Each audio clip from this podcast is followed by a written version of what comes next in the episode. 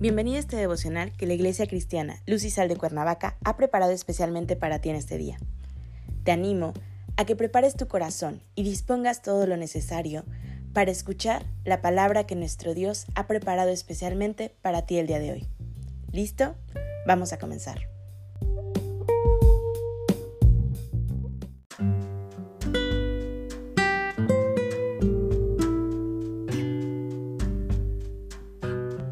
Hola, ¿qué tal? Es un gusto saludarte el día de hoy, bienvenido.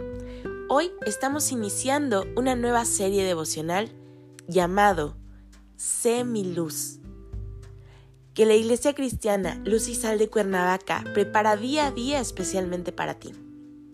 El propósito de esta nueva serie lo quiero compartir contigo, pues iniciamos un nuevo tiempo de ayuno y oración con el propósito de que todos podamos tener guía, especialmente nuestras iglesias.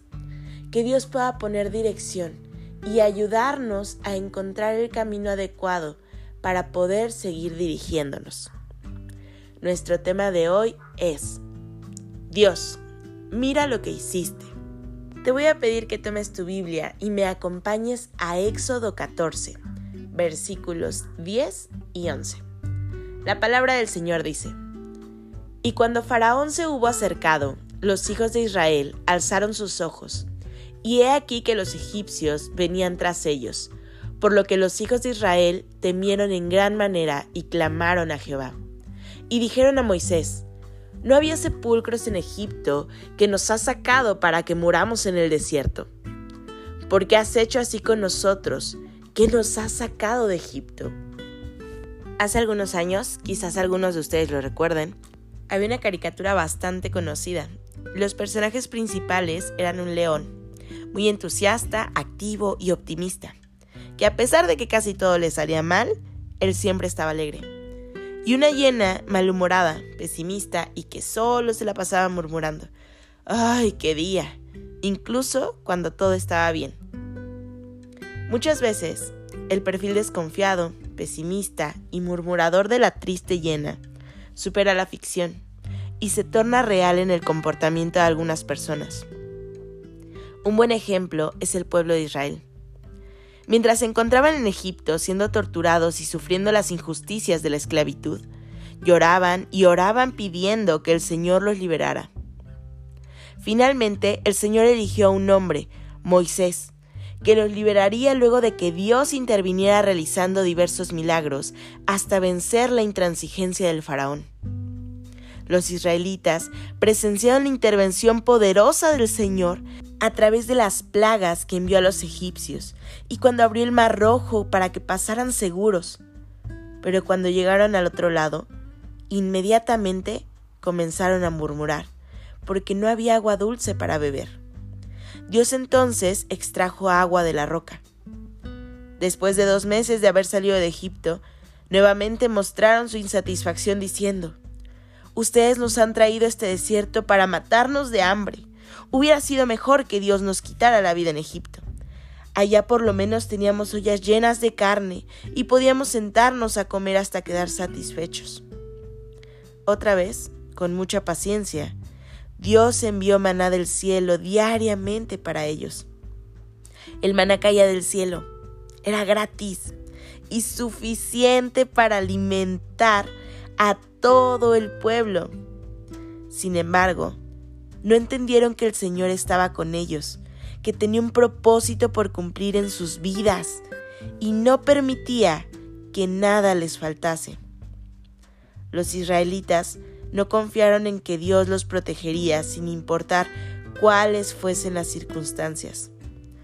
Ellos optaron por continuar murmurando por años y años y años. Cuando leemos sobre la peregrinación de Israel en el desierto, vemos que el viaje de Egipto hasta la tierra prometida podría haber sido realizado en meses, pero duró 40 años. Esto ocurrió porque el pueblo fue ingrato y murmuró, murmuró sin parar, a pesar de ver que sus calzados no se desgastaban que una nube los protegía del sol durante el día y que el fuego los calentaba durante la noche.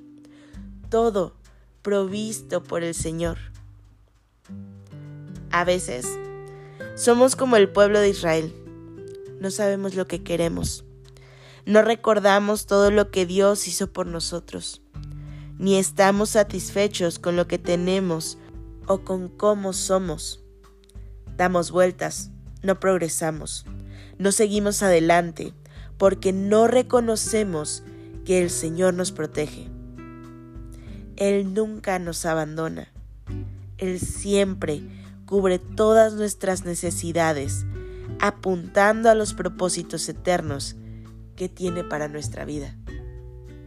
Hoy quiero animarte a que si tú te encuentras en esa situación, a que si tú piensas que este año ha sido un largo caminar en el desierto, hoy dobles tus rodillas y le pidas esa dirección a nuestro Dios. Le pidas a Dios que se manifieste, que ilumine, que sea esa luz que necesitas que no nos quedemos varados, murmurando, porque Dios ha sido fiel y Él ni un solo día nos ha dejado. Padre Celestial, en el nombre de Jesús te damos gracias, Señor, por tu inmenso amor.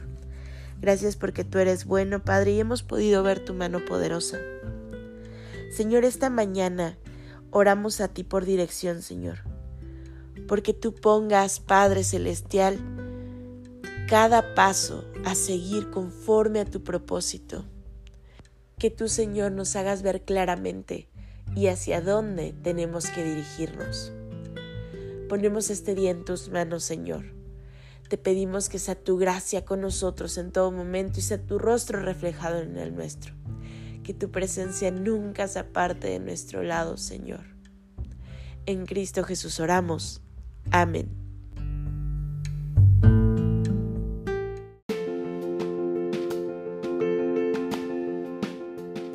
Ha sido un placer compartir la palabra contigo el día de hoy. Te animo a que no te pierdas ni un solo devocional de esta serie. Te espero aquí el día de mañana. Y recuerda, conecta con Dios.